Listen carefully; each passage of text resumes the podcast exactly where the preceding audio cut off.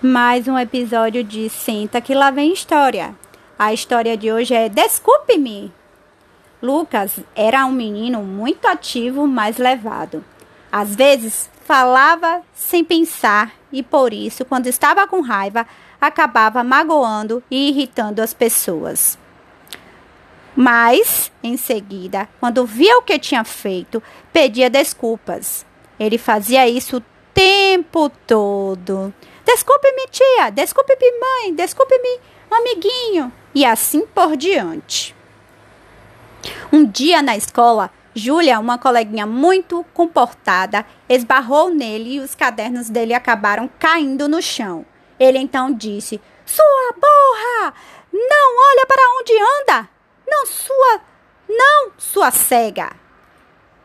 Júlia, muito tímida, disse que tinha medo sem querer e com os olhos cheios d'água se afastou.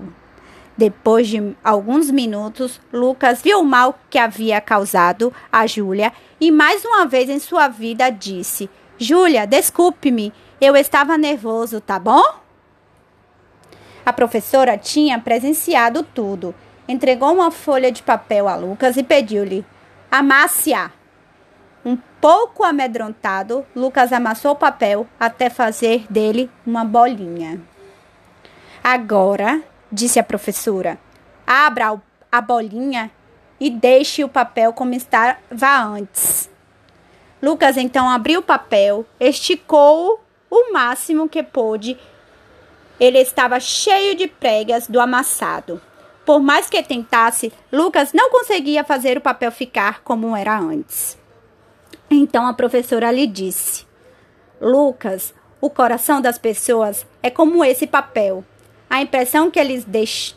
que, que neles deixamos será tão difícil de apagar como esses amassados, mesmo quando pedimos desculpas.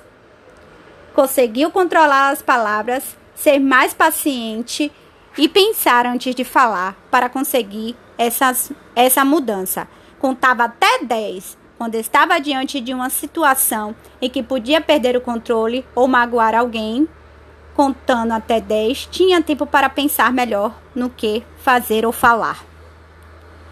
E esta lição, aprendida quando era criança, muito o ajudou em sua carreira, pois um piloto de avião transporta vidas e precisa estar sempre muito calmo e seguro quando está pilotando. A impressão que deixamos nas pessoas é impossível de apagar. Quando magoamos com nossas ações ou nossas palavras, mesmo tentando consertar o erro, é pedindo, de, pedindo desculpas, poderá ser tarde demais. Pedir desculpas é um gesto de educação. Sempre devemos praticá-lo. Mas desculpas não apagam mágoas nem decepções e também não consertam Corações Amassados. Fim da história. Uma história de lições, de pequenas lições. E a de hoje foi Desculpe-me.